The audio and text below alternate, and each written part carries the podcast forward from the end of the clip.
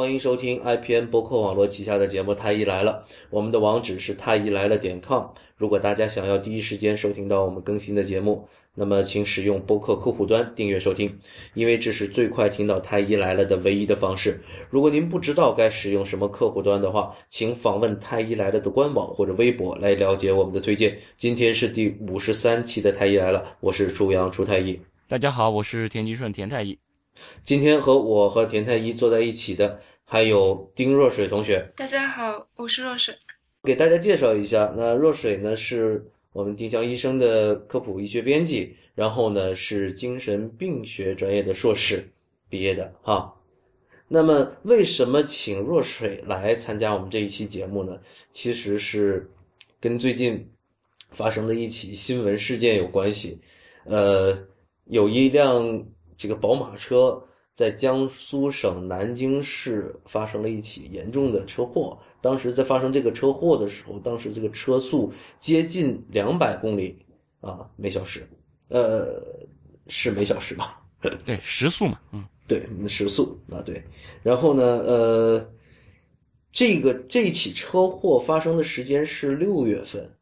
那么在最近八月份。在南京的这个脑科医院，为这位肇事者出示了一位呃出示了一份司法鉴定的结果。这份司法鉴定的结果呢，说这位肇事者当时是患上了一种精神疾病。那么，若水，这个精神疾病叫什么？叫急性短暂性精神障碍。田太医，你有没有听说过这个病？在这个这次事件之前，之前是没有，就是这个事儿让我知道哦，还有这么种疾病。对我也是第一次听说这种疾病。其实，呃，我觉得我们的听众和我们一样哈，其实听到这个事儿就觉得这背后可能有猫腻。对，主要是因为你看宝马车是吧？对，就这这这种符号性的这种东西会特别刺激人，对不对？又超速是吧？然后又是事后的这么长时间出了一个什么精神病的一个鉴定，然后这些符号嘛就就就会让让人产生遐想，就会就会想后背后会不会有什么有什么事情？嗯，其实这件事情背后啊确实疑点重重，但是我必须声明一下，呃，我们在座的这个三位。都没有亲历这个事件，也没有去采访过这里面的这事件的受害者或者肇事者哈。我们也不是学法律的，所以呢，我们尽量还是说从医学的角度来分析这个事儿，从精神病学的角度来分析一下这个事儿。至于到底谁对谁错，这里面到底有没有猫腻，我们可能也做不了这样的判断，是吧？对。那其实这里面有一个很有意思的问题，若水。就是说，大家觉得我们怎么能够知道这个人当时出车祸的那一刻，他当时的精神状态是怎么样的呢？为什么我们过了去了两个月之后，还能诊断那个人在当时是一个精神病呢？其实，精神病的诊断，或者说精神疾病的诊断，它主要是依靠症状学。然后，呃，在依靠症状学的同时呢，还要进行一些排除诊断。就是说，如果要诊断一个人是精神疾病，首先要排除他是因为一些躯体方面的疾病导致的他一个精神障碍，嗯，还要排除，嗯，比如说他是因为嗑了药或者是喝了酒。呃，然后导致的一个精神障碍，还有就是说，大脑如果出了问题，其实也会有精神障碍的表现。呃，这是排除诊断。然后，呃，就是症状学方面呢，主要医生是靠呃跟病人还有病人周围的人进行一个交谈，来获得他的一些症状表现，然后据此来给他进行诊断的。所以说，其实还是可以获取这样的诊断的，是吗？嗯，应该是有可能的。但就是说，他可以，你比如说，因为现在已经是九月份了，然后他可能获得这个诊断的时候，起码要八月份。但是他那个事发是在六月份，就是我通过我现在这个现有的这个状态，就是我怎么来推断他当时是不是处于疾病的发作期？就这个有没有说？因为你看，就是在临床上，就是说精神疾病，就躯体疾病里面，我我们这个疾病它有可能有一定的这个怎么说，就是疾病的发生发展有一定的时间，然后它总是当时的疾病影响到了现在，然后我根据现在我去判断他当时有病，然后一般就是现在也是有这个疾病，然后我来来诊断。那么就是说当时有这个疾病，现在有可能已经没有了，那么我怎么来判断他当时就处在这个发病期？而且你看它是一个什么暂时性的？暂时性的会不会就是我现在有这个疾病，当时没有？就这个诊断标准是对怎，么样？那那就是我们要先说一下这个急性、短暂性精神疾病它是怎么回事？为什么会有急性和短暂性？然后急性呢，其实是说它急性起病，然后按照这个呃精神病学它的定义，就是说呃它是在。呃，受到某种刺激或者没有原因的情况下，两周内出现了至少一个精神病性症状。精神病性症状需要解释一下吗？嗯，我觉得需要解释一下，精神病性就是精神病和精神病性症状，我觉得都需要解释一下。呃，首先就是大众眼里的精神病呢，可能更倾向于是精神分裂症或者是精神分裂样性的呃一个精神障碍这类诊断。然后这类诊断呢，嗯、它的一个特点就是人看上去疯了。呃，然后具体疯了呢，就是人很明显可以看出来，他就是比如说他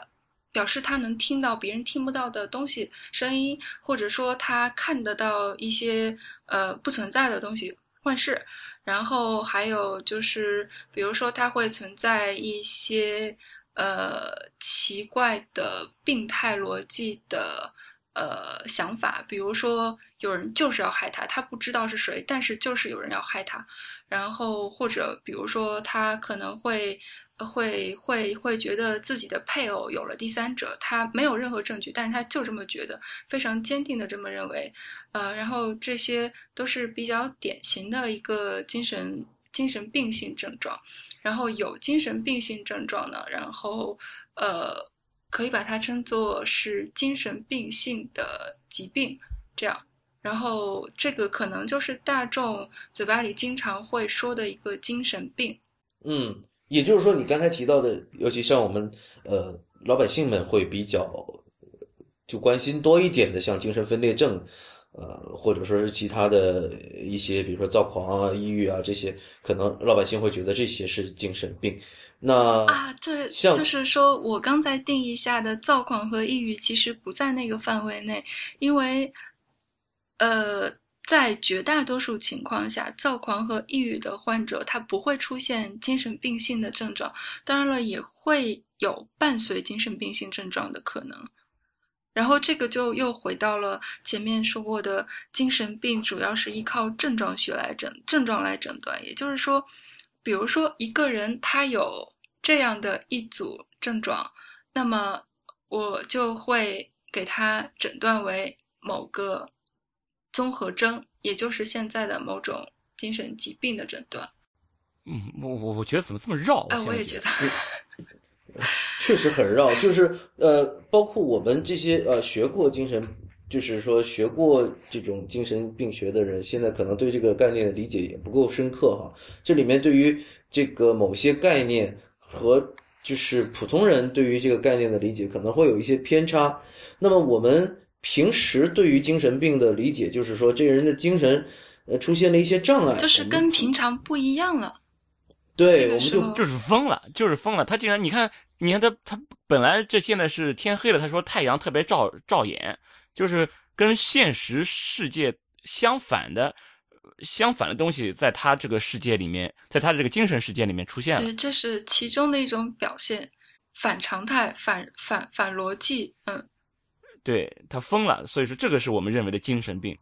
嗯，其实我们之之前在呃请呃也请过那个东基来给我们做节目，讲过抑郁症哈，就是说我们就是说在你的这个精神状态或者心情甚至有异常的情况下，我们说你的呃感觉自己心情病了是吧？那个时候我们觉得呃这是一种障碍，但是从精神病学角度来说，有这些障碍，但是这些障碍不能够称之为精神病性的症状，对吧，若水？嗯，对，就是这其实就是疾病跟症状的区别。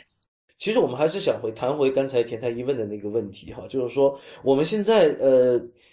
这一位肇事者，那么在根据最新的这个司法鉴定里面，是已经给他评判成呃诊断为是一种疾病了，精神疾病了，是不是？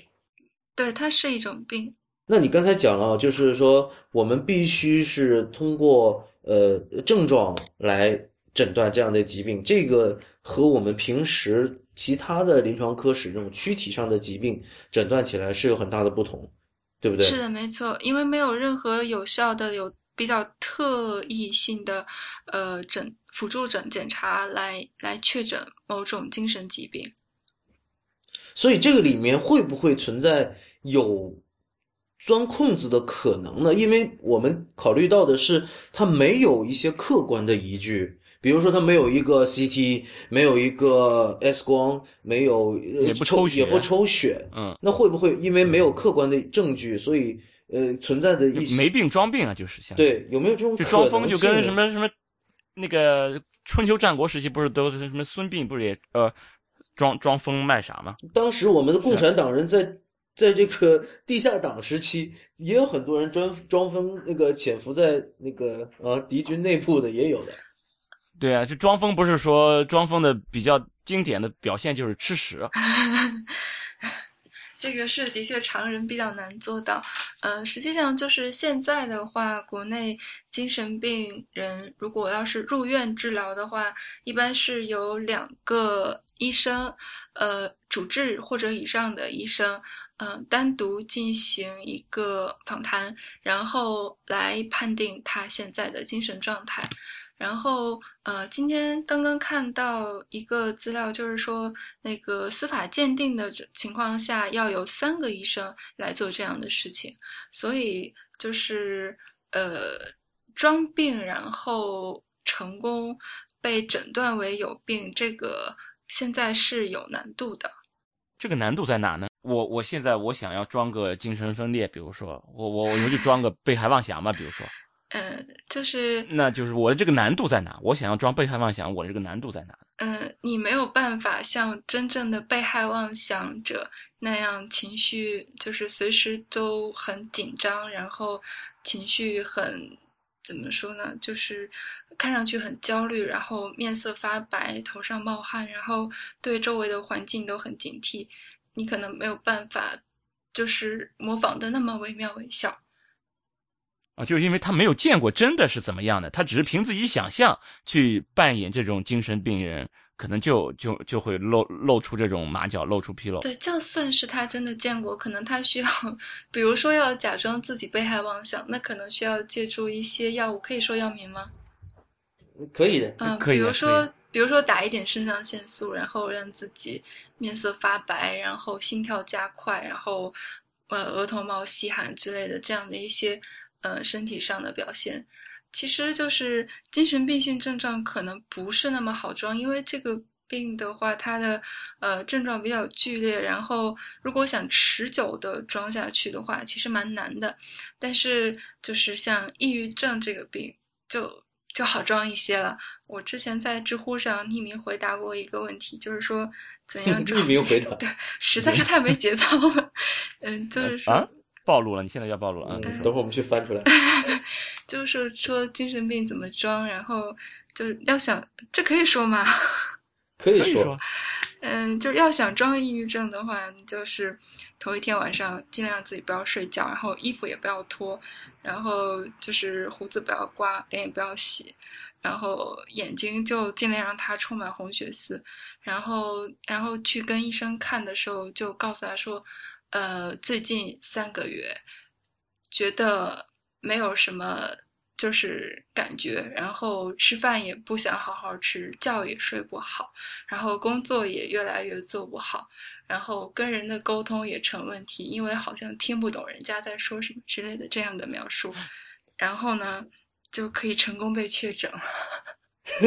你说完我，你说完我有点后悔了，我有点后悔让你说了。不过，不过我们这么任性，估计还是不不不把它剪掉啊。但是还是希望不要有人拿 听了若水这一段讲述，然后去装那个抑郁症患者对。啊，抑郁症可以请七天假的，还是剪掉吧。哦，抑郁症可以请七天假，这个你不该说。呃，我我对这个事儿，这种装装这个精神疾患的这种事儿，我的理解是，就像那个，比如说你是公安机关，你最怕的是什么呢？就是前军事人员或者说是前公安，呃，然后现在叛逃到了敌方做匪徒，就是你因为太了解这个情况了，对对这种他们会有那种反刑侦的能力，因为他知道你刑侦的手段。对吧？所以呢，他就具备，你不就是要这样子、这样子、这样子来侦查我吗？这样子、这样子来判断我到底在哪儿吗？所以呢，他可以知道你这些手段。同样的道理，如果一个精神病科的这个医生，他想要去假装一个精神病患者，我觉得相对是容易的。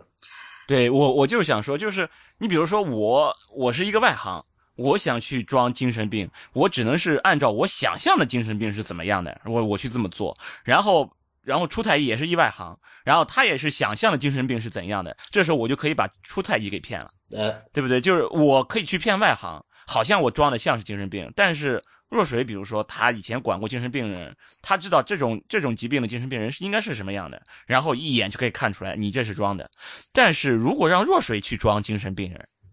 那么他就可以装的很像，但我也不见得愿意装嘛。为什么要装？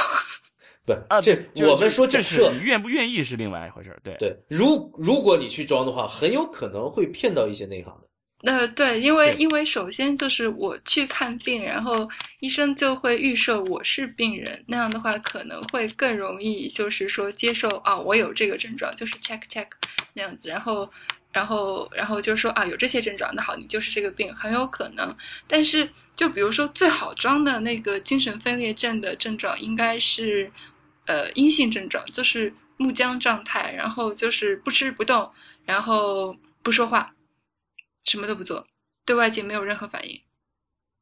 嗯，对对。但是是会被电疗的呀。就是其实这种东西呢，怎么说？就是这个，那你你是这么描述，那我知道。但是实际做出来的这个表现和你语言描述，其实我想应该还是有一定的、有一定的差别的。就是同样一个表情，我想不同的人可以表表达出来不一样。就就像是同样一个戏，不同的演员演出来是不一样，就这么一个概念。所以说，同样的一个描述，一个症状的一个描述，不同人会对会会对他有一个不同的理解，然后他表现出来可能也就不一样。然后你作为一个精神专病专业的一个人，然后你会这么描述。当你描述这些词的时候，你脑子里边反映的就是那种表现。但是我作为一个非专业的人，我听了这个词之后，我脑子里面反映的和你脑子里反应可能就不一样。这时候我当我表演出来的时候，可能就是就就就差了，就那肯定是差了。对，所以说对一个非专业的人来说，他去表演可能就比较难嗯。对，那那其实你这样说的话，我觉得就是让演员去装精神病，要比精神病学过精神病的人去装要更像。为什么呢？对，因为有一些影帝，他当时为了演这种精神病患者，他会去甚至演，比如说演一些特殊的罕见病的病人的时候，他都会深入的去接触这些病人。对，印象特别深刻的就是那个文章，他去模仿那个孤独症的患者，好像，是吧？所以说，因为他在这个事情，如果说大家信息是对等的情况下，也就是说，你对这个疾病的常识了解的情况是对等的。你也了解这么多，我也了解这么多，而同时呢，他的模仿和表演能力又比你强的话，那他真的有可能会比专业人士演得更好。可是作为专业人士，我是拒绝模仿精神分裂症的，因为我知道精神分裂症会遭到什么样的对待。我如果要是木僵状态装得很像的话，我就不会仅仅被喂吃药，我会被。抬上那个床去，然后做电疗，这是一件很恐怖的事情，对我来说，所以，所以我会说，就是让演员去做这个事情，可能会演得更好。我天，我其实我很想吐槽一下电疗这个事情，不过这个事情说的这话题扯得太远了。如果我们的听众对这个电疗的事情有兴趣，我们下次可请若水专门谈一谈电疗这个事情，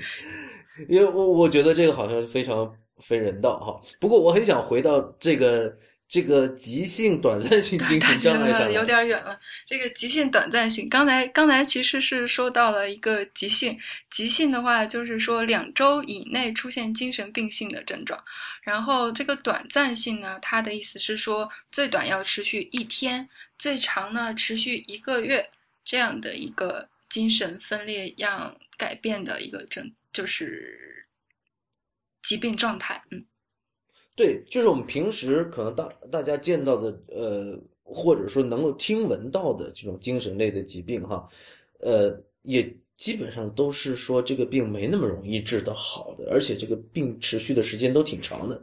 现在突然间冒出来了一个临时性的这么一个精神病，我觉得很就是这个是很多听众，包括我们的老百姓们都非常疑惑的一个点。这个东西怎么就这么临时？你刚才讲的最短的时间可以只维持一天。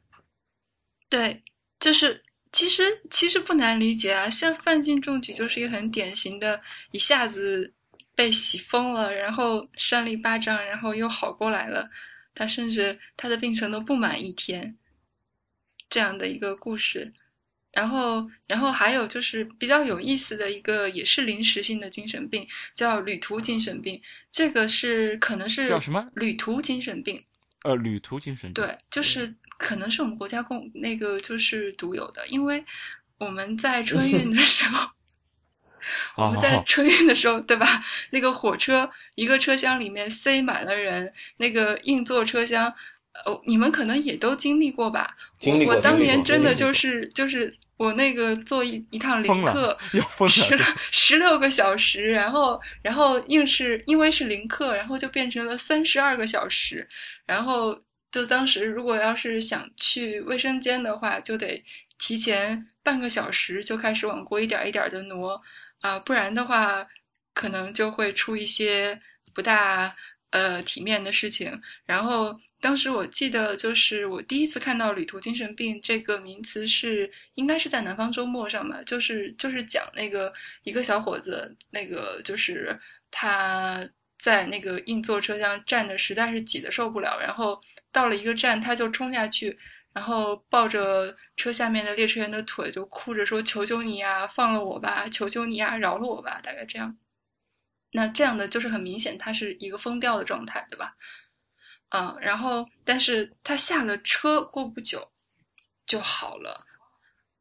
也就是说，其实这种短暂性的、急性的这种精神病的发作，是一个是必须要存在一个外界的刺激的。这个外界的刺激一旦消失了，它可能就很快的就能恢复正常，是吧？呃，就是火车，因为火车车厢里面就是有一个电。低呃，就是二氧化碳、高二氧化碳的这样一个刺激，所以是还是有一定的生理性成分在的。另外就是，当然环境比较拥挤，这是一个对人来说比较大的刺激。然后说回这个急性短暂性精神障碍，就是学界认为呢，它至今病因不明，但是呢，是有一些相关的应激障碍会可能诱发这个问题，就是说人生里头的一些大事件。或者说，就是在这个文化维度下，就是在在在在在这个人所处的文化背景下，呃，所谓的一个大事件，就是对大多数人会有影响的一些事情，比如说，呃，伴侣去世，失恋了，呃，失恋，然后或者说丢了工作，下岗了，嗯，再比如说就是亲人突然亡故了，或者是突然大发了一笔横财，也可以。就是类似的这些的事情，可能就会刺激人，突然就疯掉了。然后这种事情在那个文化大革命时期出现了不少。哎，被迫害了之后是吧？嗯。但是但是您说的那个就是又有点偏向另外一个精神诊断了，叫做应激应激障碍或者是创伤后应激障碍。对，这这类。这类问题就是跟心理创伤关系比较大，就是那个急性短暂性精神病性障碍，可能就是说没有那么强的关系。嗯，这里面我其实觉得有个疑点，就是我们现在知道它有可能是某一次应激事件带来的这一次这个精神疾病的一个所以你很想说，很可能是因为他出了车祸之后被吓疯了。这是你说的，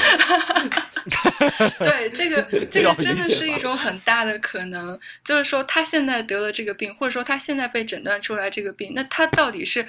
什么时候得上的？对，这是一个问题。然后，然后就是呃，就是啊我还是回到就是那个司法鉴定这个，就是猜测吧，就是因为做司法鉴定，就是精神司法鉴定，其实是一个比较长的流程。呃，虽然说做鉴定的机构要在三十天内给出鉴定的报告，但是在这之前呢，被告要先向公安机关去申请说我要做这个鉴定，然后公安机关呢再去找机构，然后这中间就需要时间，呃，然后在这个时间里呢，这个被告他可能就呃刚开始是有一些呃精神症状，后来就痊愈了，然后那这个时间。这个首先是他的，就是他的症状是有一个持续的时长的，呃，那其次就是说在做鉴定的时候，嗯，怎么去判定他？我这是我的猜测，能能说吗？天呐！不不，就是你猜测，你就说你是猜测好的，好的，那我就接下来我要说我的猜测，就是具体是鉴定是他是在车祸之后出了这样的精神障碍，还是在那之前就有问题呢？这主要就是要通过他周围的一些当事人对他的描述了，就是说他在上车之前是不是就已经不正常，或者说他在上车之前如果是正常的，那是不是就可以排除他在上车的时候是异常的？对，所以因为我们虽然没有参加过这种司法的鉴定，但是医学的鉴定我们是参加过的。那么，在关于中国这种以前经常会出现非常荒诞的这种鉴定结果、种种的故事的这个前提下呢，以至于我们的民众们对这样的一个鉴定结果似乎是挺不满意的哈。很多人表达了自己的不满的情绪。那。我们作为旁观者，虽然说我们也非常呃想理解这样的一个结果，但是实际上，因为在我国一个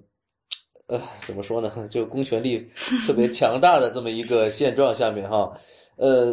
有很多的力量可能会左右这样的一个鉴定哈。我这是我只仅代表我个人观点啊，仅代表我个人观点，所以呢，我。我不敢说这样的鉴定一定是呃没有受到外界的干扰，所以呢，这样的一个结果，我也就是呃，我们尽量还是从医学的角度来谈吧。嗯，这个就是说我也不敢说什么，但是嗯，就是公安机关在选定鉴定机构的时候，他会为了避嫌，然后特意去选不在自己所在区域的机构。或者说跟自己关系更远的机构，这样，而且这个鉴定机构一般都是社会性质的，公检法他们自己是没有精神精神鉴定机构的。嗯，然后这个可能在某种程度上，也许能够让这个结果更公正。对这种避嫌，其实我们是能理解的。田太医，我们做医疗鉴定的话，你这个医疗鉴定委员会里的人肯定不会挑你们医院自己的 成员参与的，而且他应该有一套流程，是尽可能的减少这种情况带来的影响。你比如说双盲，就是说我我我要尽可能的减少这种利益冲突，这种这种呃带来的就是瓜田李下的这些事儿嘛。嗯。对，这个这个东西，反正，呃，肯定是有这样的一个机制存在的哈。对，但是但是具体的情况不能说，不敢说，不知道。对，因为我们确实，因为之前我对对于某些事情的了解，就是在不同级别的城市，呃，可能对于某一些法律法规的执行力度也是不一样的。嗯，对吧？那么有一些地方。呃，山高皇帝远，皇帝远是吧？那么，这个大家彼此都非常熟悉，所以那个人际关系网呢也是非常联系的非常的紧密，有很多的事情都可以有操作的空间。那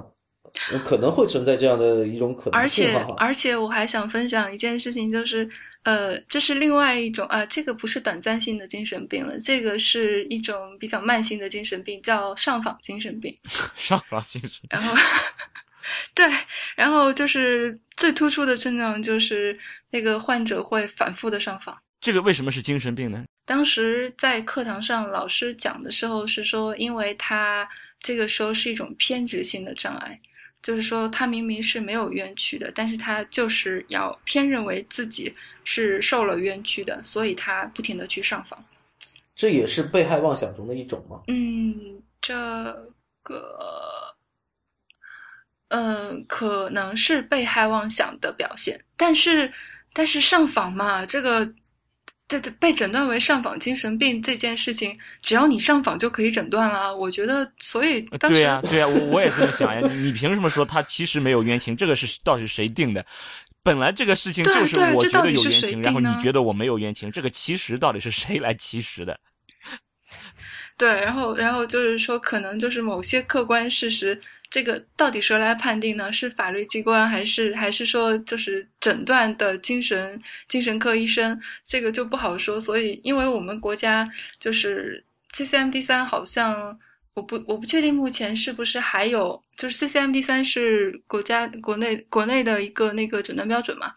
然后我不确定现在是不是还有那个诊断条目。反正以前我上学的时候，呃，老师是因为这个东西比较好玩，所以讲的比较多一点，是特意在课堂上讲了一阵儿的这样。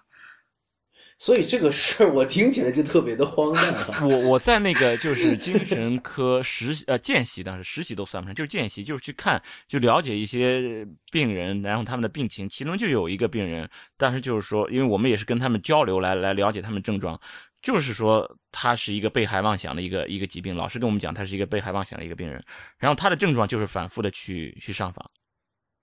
症状就是去上访，然后是被带回来，然后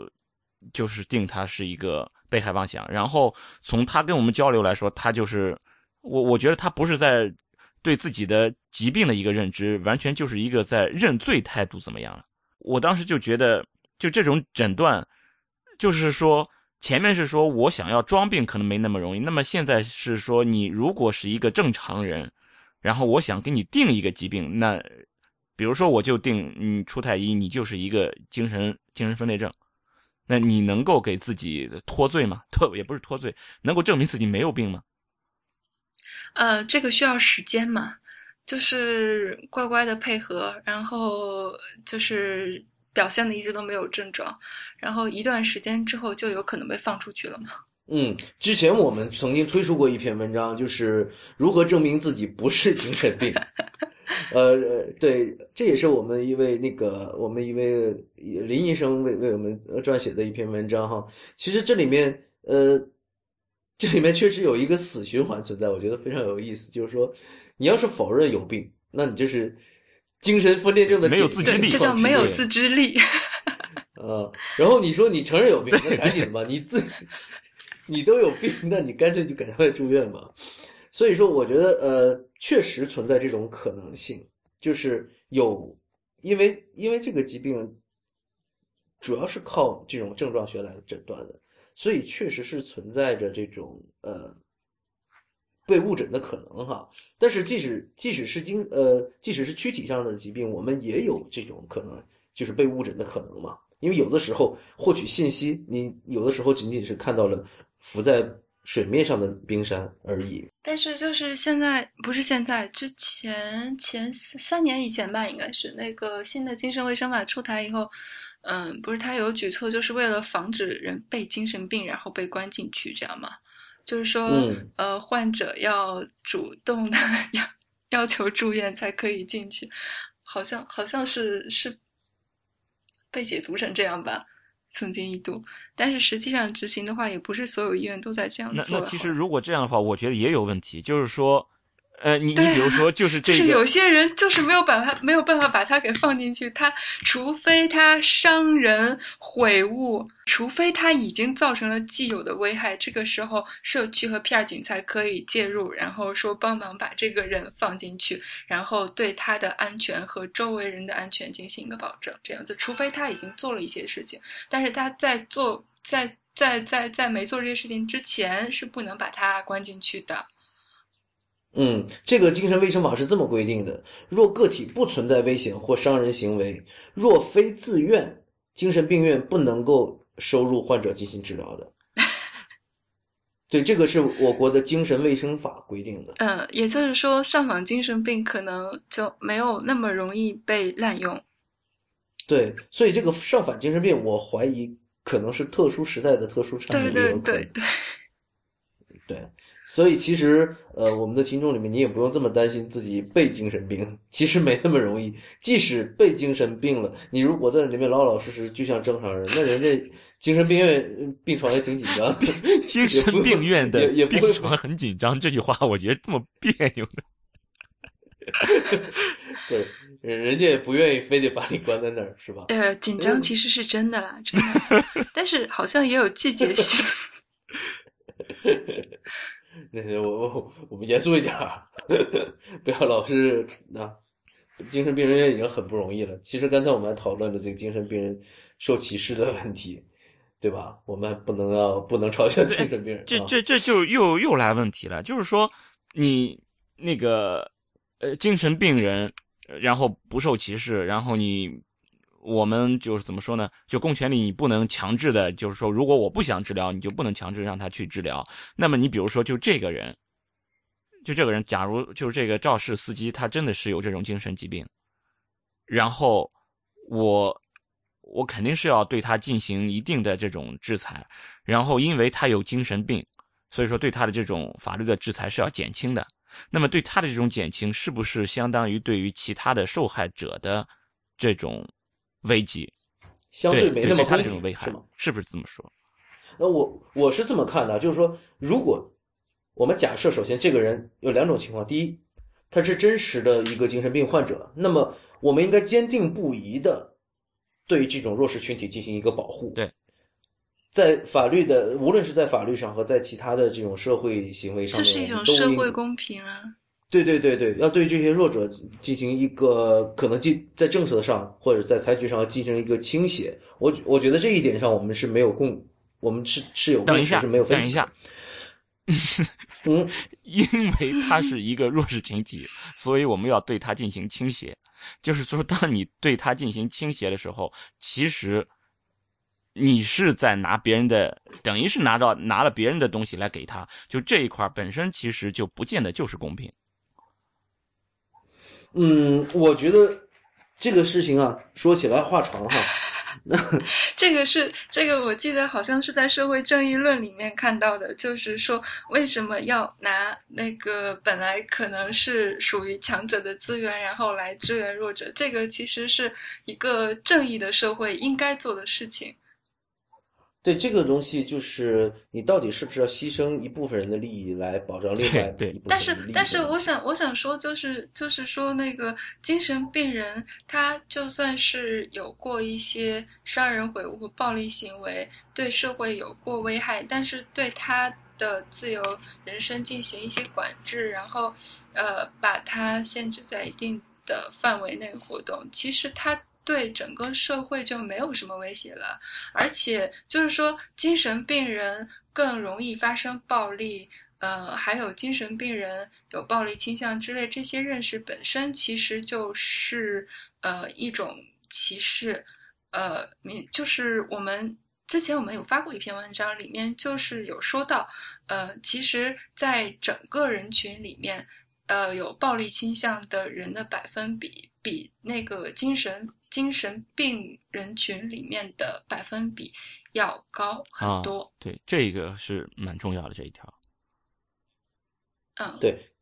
其实我们我我非常清楚田太医想表达的一个观念，田太医想表达的就是说，可能会对于某些弱势群体的一个过度的保护或者偏袒，造成了对另外这些所谓正常群体的一个一个损害，呃一个不公一个不公平，对吧？那么我觉得这个事情，呃，我们可以，我觉得这个事情并不是一个绝对理性的事情。我们在社会里面，就是有很多的时候啊，从伦理道德角度，我们会本能的去保护弱者。这里面有一个所谓的同理心在里面，就是说，如果你的亲人或你自己成为这样的弱者，你会希望得到别人的帮助。那这样的这种一个思维模式，我觉得并不是纯理性的，但是呢，确实是，呃，确实存在的。那么，在从这个角度，我们很多的呃，就是社会行为，也是从这样的一个角度去出发去考虑的，而并不是绝对的说从理性或从利益的角度、从功利的角度去出发来判断到底应该是做哪样子是绝对公平。我们做很多事情也并不是从绝对的公平的角度出发。呃，就是说他们在制定那个政策的时候，可能不是比较流行的就是说先设置一个幕布嘛，就是说，假如你下辈子投胎过来，你也不知道你投胎成是精神病人还是所谓的正常人，然后你来制定这么一个政策，然后你你到底是倾向倾向于谁？然后嗯，就是这在这种情况下。嗯，你你不知道你会是变成谁的时候，制定出来的可能会相对公平一点。但是，我想，我想问田大一，就是你觉得对精神病患者减刑，怎样的威胁到了呃其他大多数非精神病群体的利益呢？就是说，本身如果要是，呃呃，比如说就是违法犯罪，你犯了就是犯了一定的错误，应该接受相应的惩罚。然后，因为是精神疾病，那么你的惩罚力度就会下降。有一个前提，大家都接受了一个一个前提，就是惩罚应该是有相应的一个力度。如果这个惩罚的力度是低的，那么就相当于是对呃那些无辜人的一种损害。就这个前提是大家都接受的。那么，如果一个精神疾病、精精神病人他同样犯了这个错误，然后对他进行了呃。低的这种惩罚，轻的惩罚，那么就相当于是对其他人的利益的损害。可是，我我觉得这个是一个法律的问题，我们可能不要进行太深入的探讨。那那么，我们我们也都是外行哈。不过就是我我我，但是我外行，我说两句，就是说，就是就是，那我们之前呃也讨论过，就是我们还讨论过就是动机的问题，是不是？那如如果说他是一个有明确的杀人的动机和没有明确的杀人动机，他是个个故分过失和故意的区别，对吧？那么如果是精神病人的话，他可能并并不能够对自己的行为负责，所以这个时候你去评判他的动机，从单从这个角度来说，那么他似乎是不是也是从动机角度来说也是更轻一些呢？嗯，对我我想。在从轻的判判断上，应该就是在考虑这方面，因为他不能对自己的行为负责任了嘛，就是从这个方面。那么，这只是一个一个原因嘛？但是从结局上，事实上就是因为我不管你动机如何，事实上就是对他的这种从轻，确实是事实上就对其他的正常人造成了危害。这个事实是发生了呀。嗯，呃，我我觉得谈不上危害吧。只是相对的这种公平，嗯，对我仅仅仅仅仅是觉得是这样的一个问题吧，谈不上危害吧。我觉得就是说，伤害已经造成了，这个人有精神病和没有精神病，然后这个伤害都已经是继承的了，然后接下来。接下来，那就是说，如果这个人是正常人，然后把他放出去，然后给他减刑，提前把他放出去，他可能会再做类似的事情。这个是你认为可能会有潜在的伤害，对吗？就是说我我我理解的就是，假如我们认为你犯了这样的错误，就有一个我们都公认的一个对你的惩罚的一个标准。那么，对于这个惩罚降低了，就相当于是对其他无辜人的一个损害，就是这是一个前提。其实这个道理我们可以套用未成年人犯法的那么一个量刑的考虑，那是吧？那未成年人为什么也要给他们减刑呢？我想应该就是对于自己那个叫什么行为能力的一个无法负责嘛。当然这是法理学的东西嘛，对，确实我们也没没法去。我觉得现在大家就是更更剧烈的那种，就是不平的那种怨愤，主要是觉得这个人他没有病，但是他享受到了病人才有的优待。但是如果是说这个人本身就是一个有重性的精神分裂症，他他假如说他已经精神分裂症很多年了，然后有一天他的家人没有把他看好，结果他就开着车跑出去了，不小心撞死了人。然后这样的状态下，那你会不会还是觉得对他从轻判决其实是，呃，一种不公平？对，这里面我我觉得现在一些网络上的非理性的群众们有着很典型的这种预设立场，因为就像我们节目开始的时候，偏偏是这个人，他有一些很标签化的一些特征，比如说是宝马车，是吧？然后在城市里，然后开到了两百码，那这这一系列的东西都让人怀疑这是一个纨绔子弟，而但是这样的推论其实是不能成立的，对吧？这个我们没有办法就是知道他当时的是一个什么样的状态。这个就是一种新的歧视嘛。呃对对啊，凭什么你开宝马？我我假假设他开的是一个五菱荣光是吧？你凭什么歧视五菱荣光？没有歧视五菱，我想我想说开一个什么奥拓，但是我觉得奥拓开不到两百，时速两百，是吧？就是说，其实如果说这个人或者说他开是一个大货车，那我们我们如对他如果开的是一个那种油罐车，或者说是一个那种泥头车，或者说是那种长的那种集装箱的车，这个时候如果说他开的很快，在城市里，呃，出现了这个车祸的时候，可能会有别的结论，可能很容易就想到，嗯，他是疲劳驾驶。嗯，对，这些都是一些固有思维带来的一些结论。而至于他他这个人是不是根本他就不是司机，他根本他就是偷了他哥哥的车开上了路，这些我们都不知道。所以按照这种固有思维去套用这个模式，我觉得是不可取的。所以我想声明一下我的立场，我觉得有太多的东西是未知的，所以我我我我不会去说他这个诊断到底是真的还是是假的，我没有办法判断。对对对，我们也没有去判断这个事情。我刚才也讲了，他他当时的精神状态我们都不知道。对，而且而且若水刚才已经给大家介绍过，就说这一些他当时的呃状态，我们是通过一些间接的问诊和和这种呃访谈是可以了解到他当时的一些情况的，可以去通过一些间接的证据去做一下这样的一个鉴定的，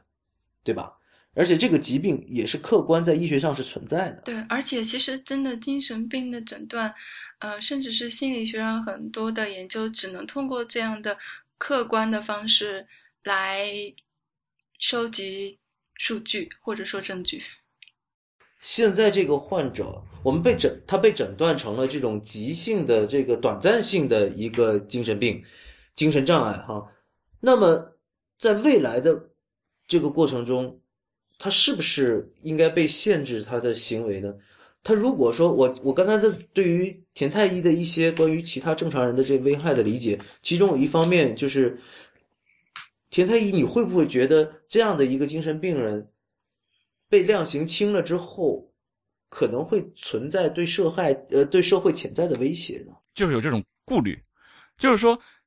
其实大家都是人，既然你说不歧视精神病患者，他只是一种一种病人，一种患者，那么既然大家都是人，那为什么一个非精神病患者，因为他可以控制自己，那么他的这个疾病，他做犯了罪行就要受，比如说是十级的这种这种惩罚，而一个精神病患者，他只需要承担那个，比如说是七级的这种惩罚。那么，就因为他得了病，他是一个病人，所以他就要受到的惩罚少。为什么？我的意思是，是不是还要有其他的相应的一些对于这个病人的一些，嗯，怎么说？一些其他的一些一些处理？我的观点是，对于这些精神病患者，因为他们没有办法控制自己的行为，无法对自己的行为负责，所以呢，他可能会存在暴对他人造成暴力伤害的风险。所以呢，我是希望说，他们的行为是应该受到局限的，他不可以像一个正常的拥有一切权利的公民一样，在社会当中去自由的活动。那若水，我有这样的顾虑，嗯，就一方面我担心你们就是那个你们的一些假设，就是对精神病患者的恐慌是有点过度的。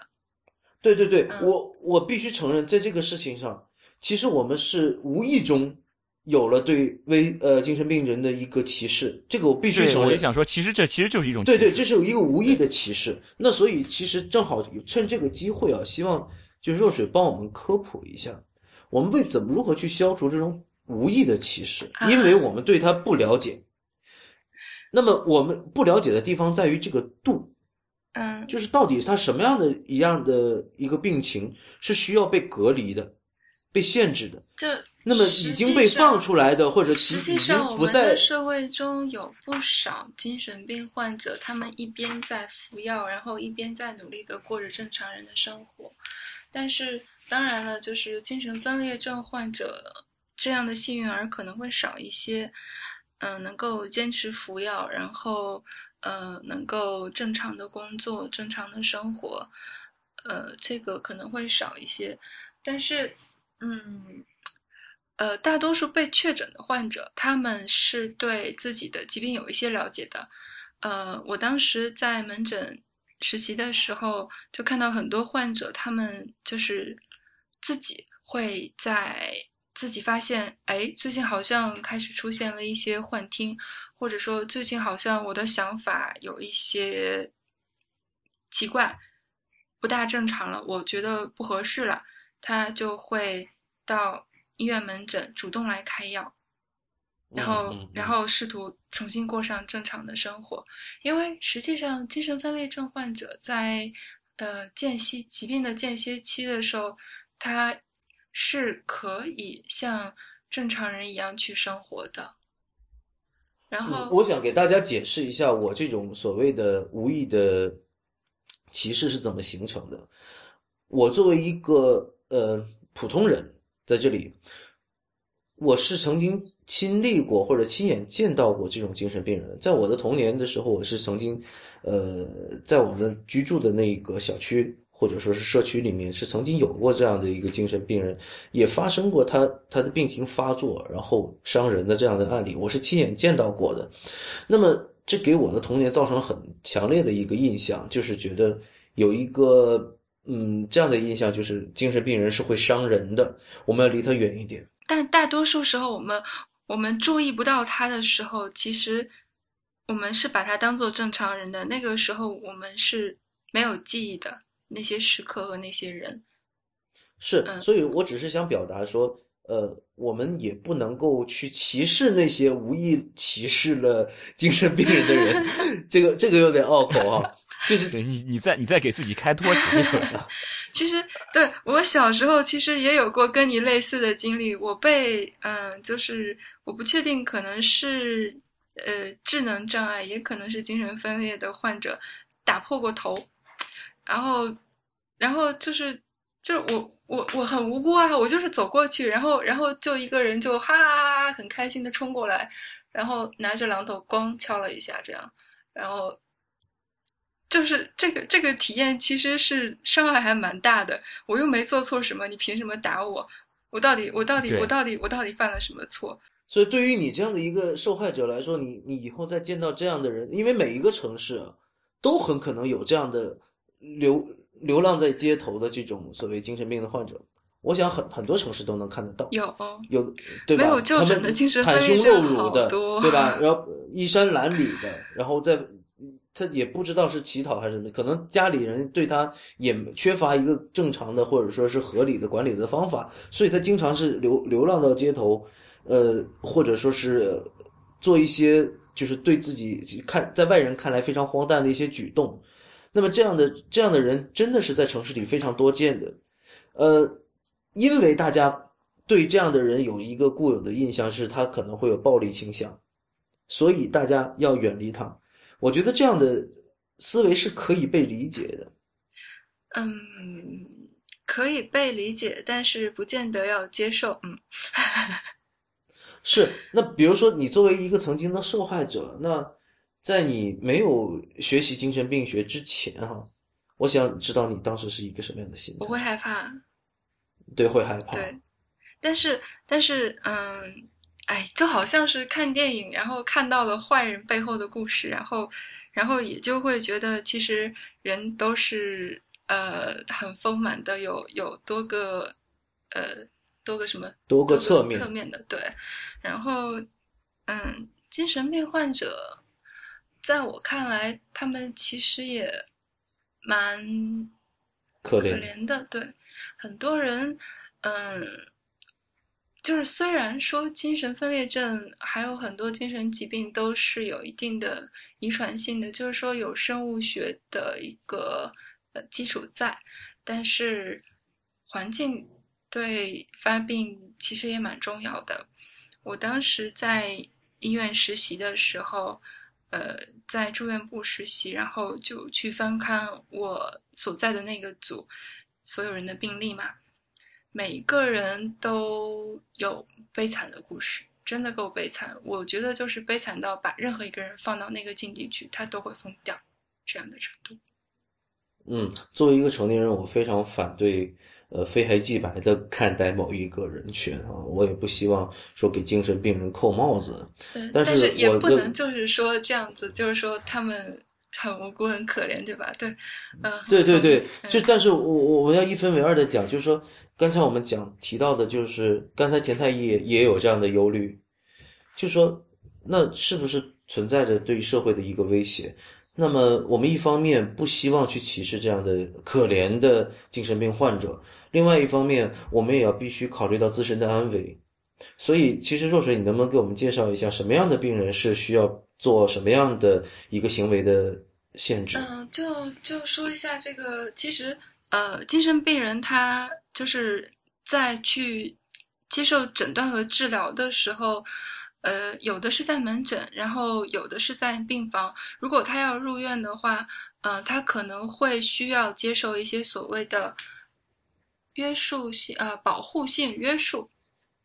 就是嗯说可能就是要把他在床上绑着。保护谁？是保护其他人吗？保护他自己，也保护其他人。因为就哦是，就可能他的症状非常的明显，然后他会他会见到人，可能就冲上去，然后一通乱抓，这是有可能的。这是就是行为冲动的行为特别明显，然后这样的人是需要进行一个保护性约束的。然后还有就是反抗特别强，这样的就是说就防止他逃跑咯。呃，然后逃跑如果逃出去的话，因为他处在这样一个症状特别剧烈的阶段，那么他可能会伤到自己，或者不小心伤到别人，所以要把他约束起来。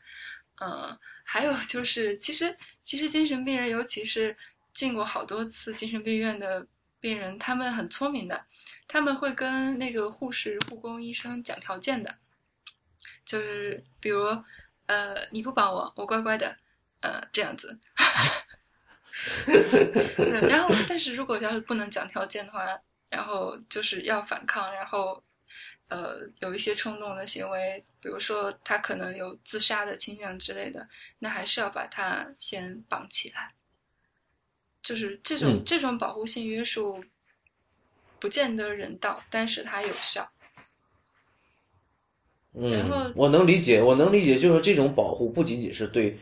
呃，外人的保护，其实对他自己，更多也对他是他自己也是种的保护，保护因为很多精神病、精神分裂症患者他会有自残的行为，甚至他用他在，呃，比如说他有命令性幻听，然后他听到有个人告诉他你从这儿跳下去，他可能就不得不从这儿真的跳下去，然后他可能就会摔成重伤，甚至摔死。然后在这种情况下，当就是家里人或者说医务人员发现有这样的情况的时候，当然就需要把他约束起来。不然的话，就因为这样的症状，他命就没了，然后就什么都没了。然后就是说到这里，我就觉得咱们国家 精神康复教育实在是，嗯，有待普及。嗯，这个我能理解，就是比如说我们之前看的几乎所有的电影、电视里面，描述看起来那个精神病院里的医生、护士都凶神恶煞的，他们似乎在在象征的是一种强权，然后每一位被关进精神病院里的患者都是一种一个被强制执行、被强制隔离的那么一个状态，所以可能会给大家造成这样的一个印象。对，但是那些病人他们很聪明啊，要是要是跟他们和颜悦色的，他们就会欺负人。所以说，每个人都有好几个侧面，不要特别特别绝对的，嗯，这样就就是对的，这样就是错的。对对对对对。其实很多呃很多电影里面去描述这些精神病患者的时候，就是很喜欢把他描述成患呃弱者，但实际上就像我们刚才讨论的话题一样，他如果是真的行为不受控制起来，那他的伤害力是相当可怕的。对，是的。对，无论是他对他自己，还是对整个社会、对身边的人都可能会造成非常严重的伤害。对，然后就是我不知道你们有没有看过那种报道，就是一个精神病人被关在铁笼子里关了多少年那样的报道。嗯，这个其实对，呃，一方面也是就是家人就是觉得实在是没有办法看了出的下策，很有可能是这样子。但是，但是目前。目前我国精神分裂症患者的生存现状就是，呃，没人管吧？大概这样说不合适，呃，应该是，嗯，怎么说呢？就是需要更多的关爱和关注。能明白明白。我想说，我想问一下，就是说，就是国家对于这个。精神病的财政的投入，在一个你的你是一个准专业人士嘛，在精神病方面，那你是觉得是够不够的？呃，肯定是不够的，因为精神分裂症的一些 整个医疗都不够，怎么可能就他够？对呀，然后然后就虽然说那个精神分裂症好像是入了，好像是慢病医保还是哪种医保，还是疾还是残疾的医保的。然后，但是，但是是那个钱真的还是不够他们吃药，就是精神类的药物很贵，尤其是一些新药，嗯，然后，然后老的药嘛便宜归便宜，但是副作用很大。然后我们在电影里经常看到的就是吃了药以后，精神病人变变得呆呆的、傻傻的，然后还使劲流口水，淡漠，那就是典型的老药的一些症状。哦，一些新的药可能就是能控制症状，控制的很好，但是副作用又很小。呃，症状对，是的，但是又贵啊，很贵啊，然后就一个月可能就至少吃掉五百块、一千块这样子，一般家庭就难以承受。然后那个有限的医保额度，其实也很难负担这样的药费。所以我们之前讨论的这些精神疾病，我们都觉得是一个很漫长的病程哈。你刚才提到他入了慢病的医保，那是不是刚才我们提到的这个急性的、短暂性的精神障碍？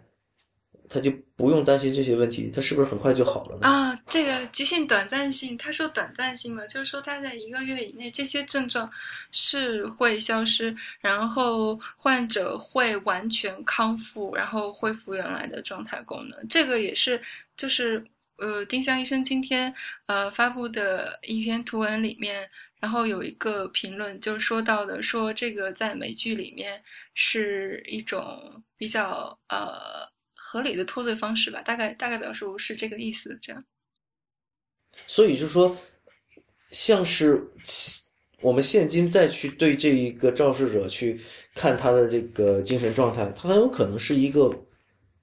完全正常的一个精神状态了，是他很有可能正常，但是就是就数据看，就是被诊断急性短暂性精神障碍的这些人，他们呃后来可能会被改诊断的。呃，因为毕竟就是精神病性障碍，呃，这这一些疾病就是有都有都有精神病性症状，比如说幻觉、妄想这样的呃精神病性症状的一些疾病，呃，有有专家就认为说这些疾病他们其实是一个连续的疾病谱，呃，在这里说可是不是可以了？嗯，可以随便说。就是因为就是说它是一个连续的疾病谱，也就是说可能就是说我们比如说上个月诊断他的时候，因为他的病程只有一个月，那么可能就就打他病程一个月的一个精神病性障碍的诊断，然后现在病程变成了呃两个月、三个月，那么就可能可以打慢性的精神病性呃障碍的诊断。这样，嗯、当然了，就是一个月以上就可以打精神分裂症的诊断了。然后我说这个就是想说，呃，那个人他可能是完全恢复正常，然后如果要是他患有的是急性短暂性精神障碍，他也很有可能就是变成另外一个诊断。然后之所以会变呢，呃，就是很大程度上是因为这些疾病，它呃可能是同一个问题，只不过是在不同的病程和不同的严重程度下，然后它所在的那个位置不一样。他可能，你刚才讲的可能改别的诊断对，他有没有可能改成没有诊断？可能就是啊，不是怎么，就是说他的可能改成没有病了。呃，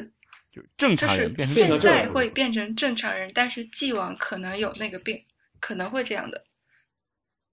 那么就会会不会就是他再做一次鉴定，呃，他之前这个病不存在？可是他之前是有一些异常状态的啊，但是这异常状态也是从一些第三方的访谈或者一些还有跟他本人的一些访谈，因为就是有一些疾病的特点是很难去伪装的。嗯嗯，就是呃，专业鉴定的人他会呃很容易的就看到某些特征，但是装病的人可能他会忽略这些细微的特征。